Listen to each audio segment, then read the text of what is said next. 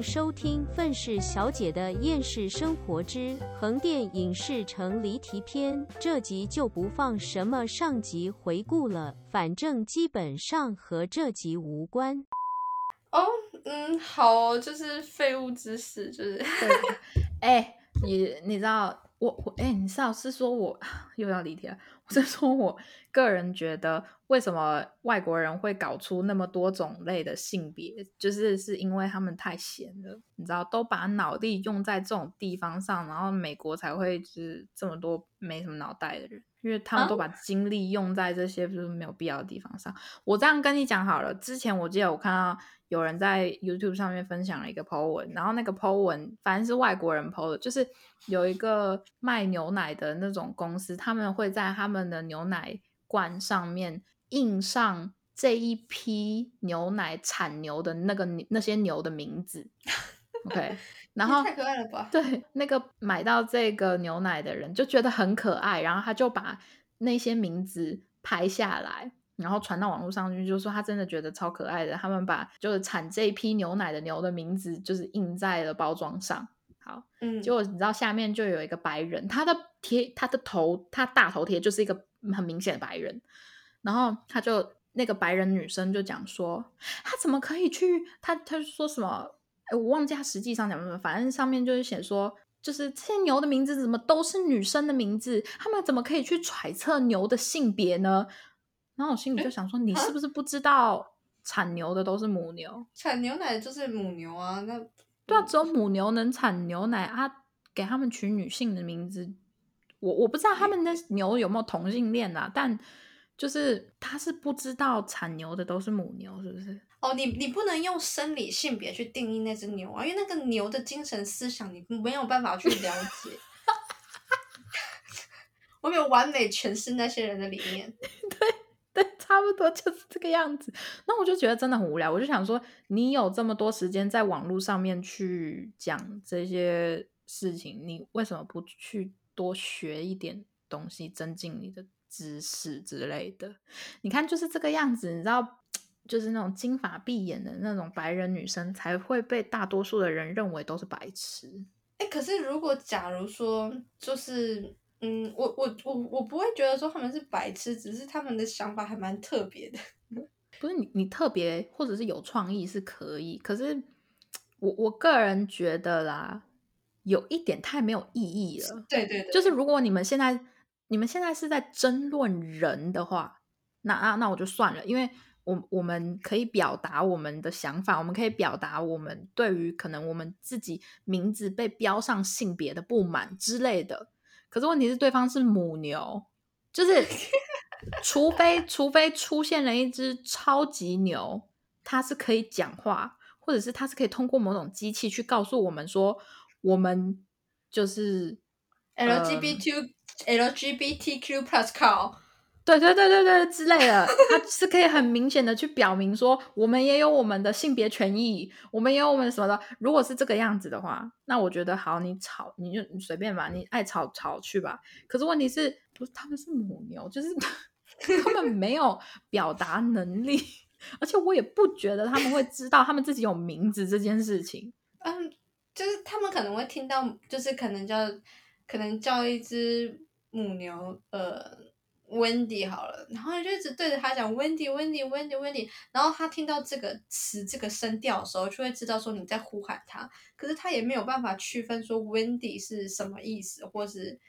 Wendy 就是一个名字，他只知道你发出这个声音的时候，你的眼睛都是注视着他，所以他会认为说这个就是在听到这个声音的时候，就代表说，哎，好像是针对我。之类的，就像像我养猫咪的时候，一开始来了一只小猫咪，我们帮它取名字，它也不知道那个东西叫名字。可是我们每次要找它、要抓它，然后摸摸它、陪它玩的时候，都会一直重复这个名字。然后它习惯它自己知道，对，就是它会知道说，哦，这个声音出现了，好像是跟它有关系。嗯哼。对啊，对啊，好啦，嗯对啦，所以就反正就是 告诉大家，就是嗯，我们这集原本在聊什么？哦，横店。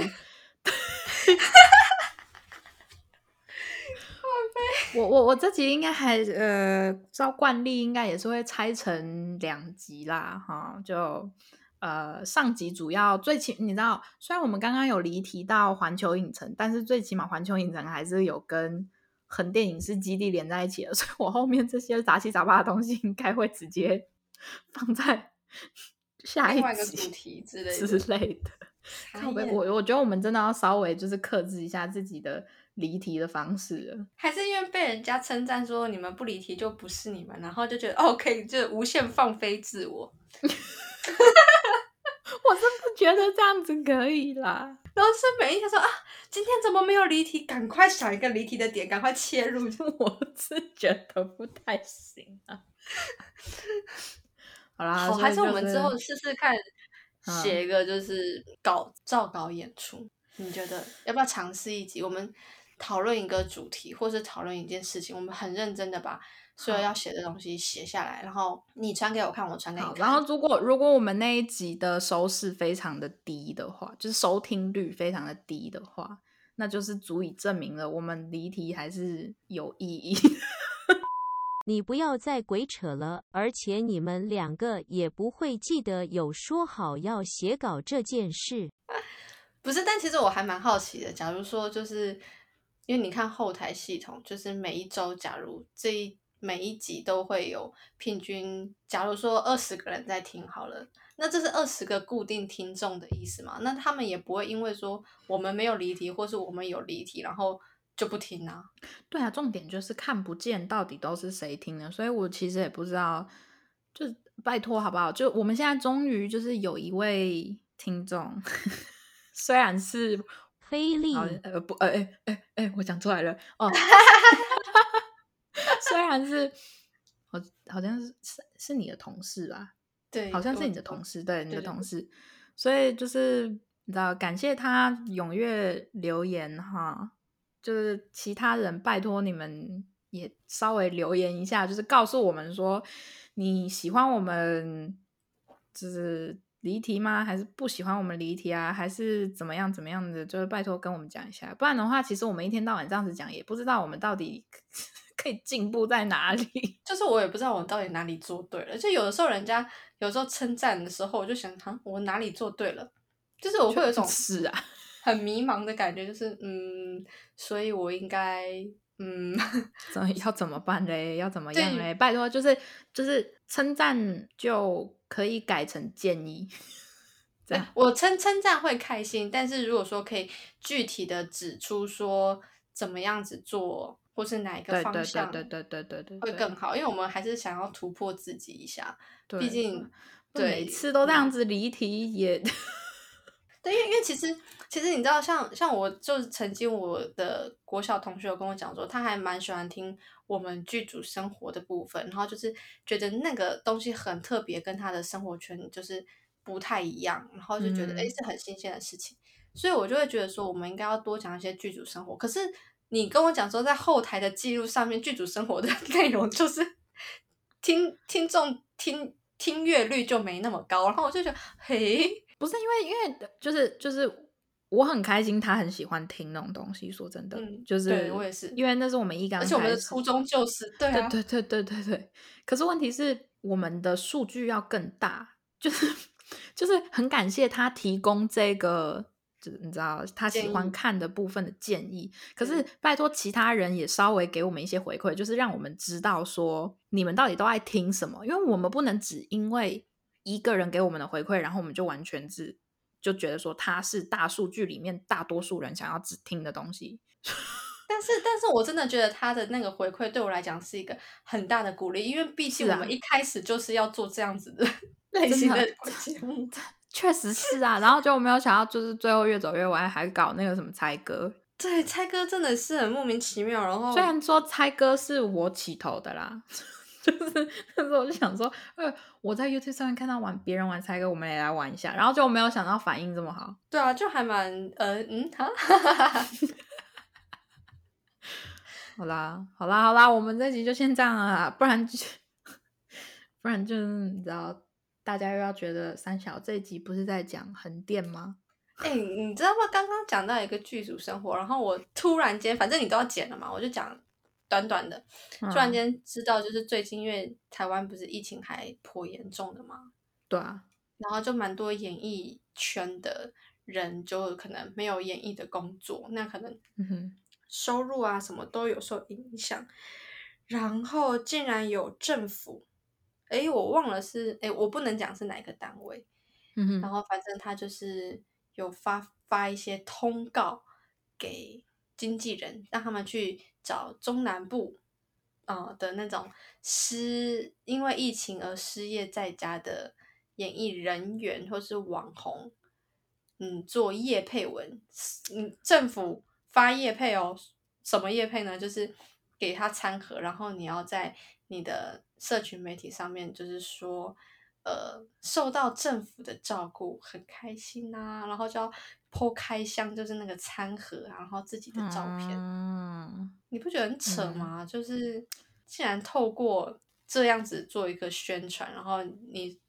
然后给就是给你钱跟给你一些东西，然后要你这样子做。那其实到到底你在照顾什么？我可以理解，如果有呃网红或艺人接的话，因为毕竟这段时期确实对他们来说应该是一个打击，很还蛮大的打击。对，可是我不能理解政府这样子的作为，就是嗯我知道你想宣传，可是可是不是应该有？可是业配这种东西不是有一有一些规定存在吗？这样是可是可以允许的吗？你这样不是算是欺骗之类的吗？对，就有一种欺骗的感觉啊。不知道啦，反正就乱七八糟啦。我是觉得，希望政府要在就是对于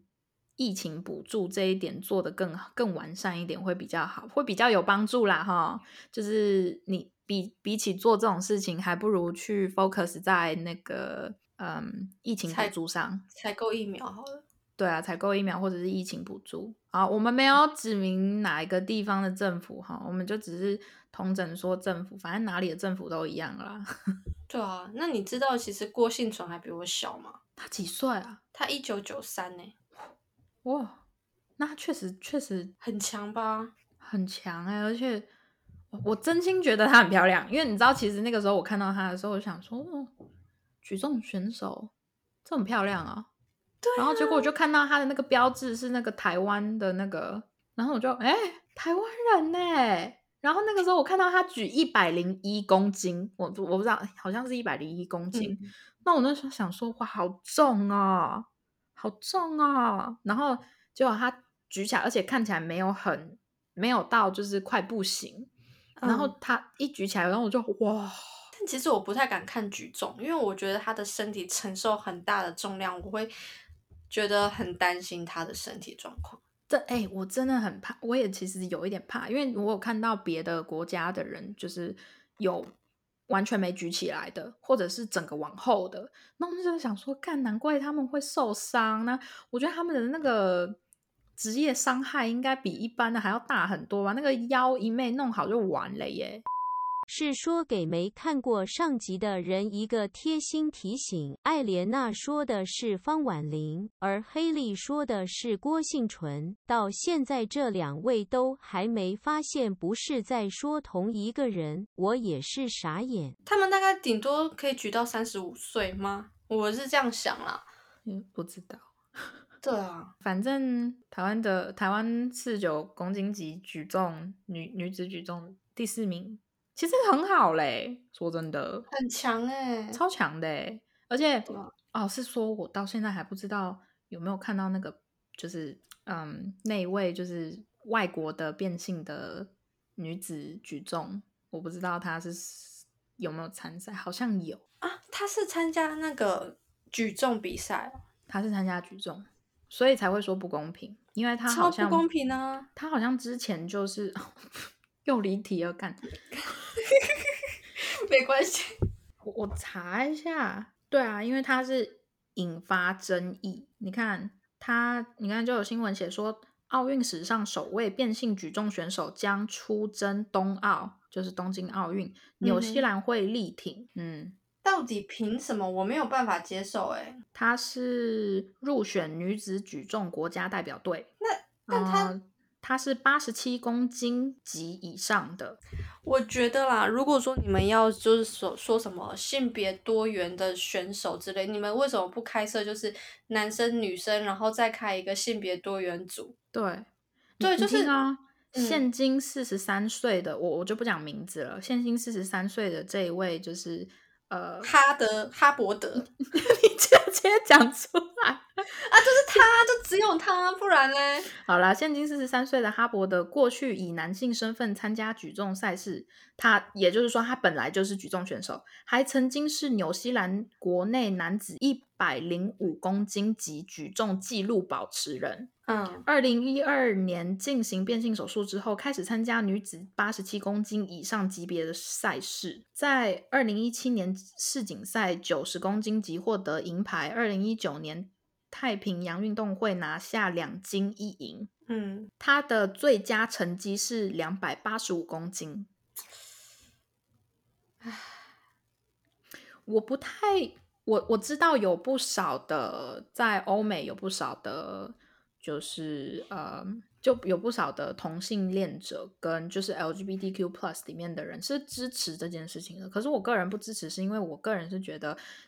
如果是这样子的话，奥运应该要就像你讲的，再多另外一个是无性别的。无性别区就是不是它不属于男子，也不属于女子，它是属于就是嗯，可能中间性别，或者是因为这样子，老实说，他虽然说去变性了，可是并不代表他的力量在力量上并不代表话会变，因为力量这种东西是抽不掉的。男生跟女生其实，在平均上来讲，男生的力量占的优势绝对会比女生多。而且男生的肌肉量比女生肌肉量正常来说应该还要多，就是如果你不特别去练的话，一般男生的肌肉量会比女生还要再多一点。那以这样子的情况下的话，其实是不公平的，就是你不能因为觉得说就是性别这件事情，就是哦，我身为变性者，我为什么不能就是以我变性的性别去参加？可是因为这件事情本来就已经不公平了，你不已经不是说你变性。然后变成别的性别，你的力量就会从男生的力量降为女生力量。我觉得是不会是，如果是这个样子的话，那那就就是怎么听都不太对啊。但但假如说，哎，我先就是插播一下，刚刚你讲的那个女生举重选手女生是二十二岁的方婉玲，跟我知道的那个郭幸存是不一样的。但但两个都很漂亮，两个都超漂亮的。我真的没有想到你们最终终于发现了，可喜可贺。我觉得台湾女生总总看起来就是都还蛮漂亮的，不知道为什么。对啊，那郭幸郭幸存，嗯，他是我的菜，他的外貌好。然后回到刚刚你讲这个，好，不是我要我刚刚是要修正一下，对，就是我在想，如果说假如今天有一个是女生变性成男生去参加男子举重比赛，会有人觉得不公平吗？可是就可是问题是，我觉得就不会有这种状况发生，因为女，我觉得你如果是想变成男生的话，你心里会很清楚，你的力量上终究是比不过一般正常跟你体重相当的男生，应该是比不过的。就是当然，除非你可能真的很勤劳的去练，然后比一般人的肌肉量还要再大，然后或者是你。从小以女生来说，你的力量就超过一般的女生，那种的话，你可能才会有想要去跟男生男生比。可是问题是，问题是公不公平这件这件事情，你的基础是要在，就是要建立在原本的性别上。我也这样觉得，嗯，因为其实如果说今天所有男生变女性的这些变性人都去参加女性比赛的话，那好啊。如果我们今天开一个就是无性别。的比赛区，你就会看到一群男生变女生的变性人在那边比，那终究还是一群男生在比赛。生理性别是男生的，对啊，对对，所以我个人是觉得，就是小型比赛，他想要去以女生去参赛，这个我就觉得就好吧，就小型比赛而已。可是像这种奥运级别的，我就觉得他们对于性别。跟体力跟力量这件事情，要重新的去拿捏，说身为变性人到底可不可以在奥运赛事上跟其他生理上是一般女性的参赛者比较，因为我觉得这样子你怎么想都不公平。但其实像有一些跑步比赛，跑步选手也有男生变女生的去参加，但是其实像小型比赛，有些可能是影响他们的积分赛事，会是没错。对啊，所以会觉得说，而且你要想，万一万一，因为毕竟他原本生理上是男生，那他力量上也是男生。如果说他万一打破了任何原本那一个公斤级别的女生的记录，你觉得大家会买买账吗？我觉得不公平吧。对啊，我我我个人也是觉得就是非常不公平。可是如果说，例如说。因为变性的关系，使他导致他的身体有一些跟以往、跟以前力量上有落差的话，那我真的就觉得说，那他可能就是在男生那一区比也是不公平，所以我才会觉得说，如果奥运真的要接受变性选手的话，我就觉得他们要再另外开，就是开个赛事，就是例如说，就是别的性别的，这样这样就变很麻烦，就是呃，看就变成。呃，轻量级举重男子比赛，轻量级举重女子比赛，轻量级举重女生变男男性的男子比赛，然后轻量级举重男生变女性的女子比赛。不是，可是问题是，如果你真的，例如说你变性了，或者是你不觉得自己有性别这种东西，其实本来就很麻烦。就像那什么 LGBTQ plus，我没有要不尊重。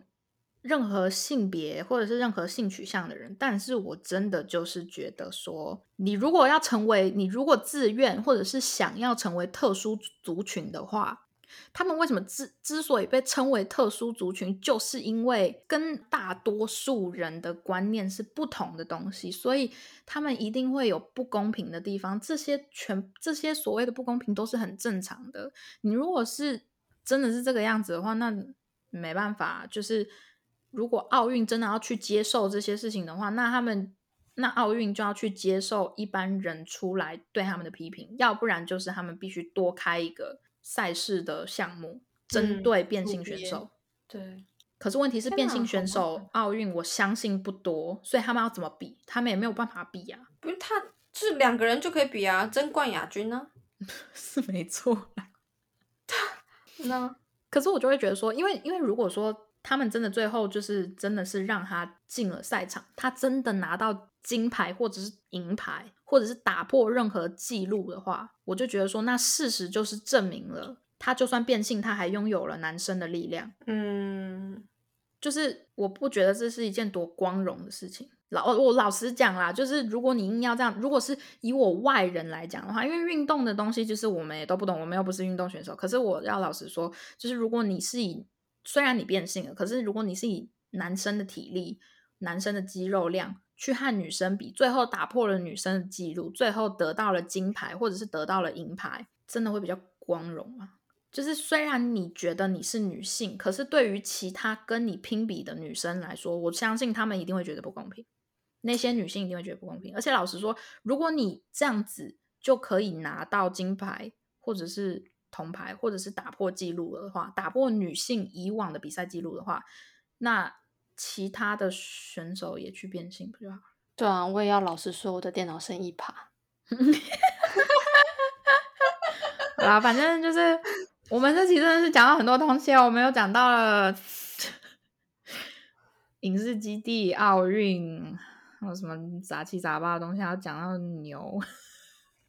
牛。对啊，反正我后面的会剪成一集啦，所以就是好不好？大家也到我们的 IG 上面去稍微留言一下，告诉我们希望看到什么，不希望看到什么，比较喜欢什么主题，不喜欢什么主题，都可以跟我们讲一下，因为我们每一集其实都在乱聊啦。不是，我们是很认真的聊。好啦，也是可以，但是我们离题也是离得很认真。嗯，是没错啦。聊得很认真，认真的对。那我也认真的觉得我们要结尾了，不然的话你 等下就打赖给我，你等下又要打赖给我了。OK，好了，那今天就先这样了，大家拜拜。大家拜拜，拜拜。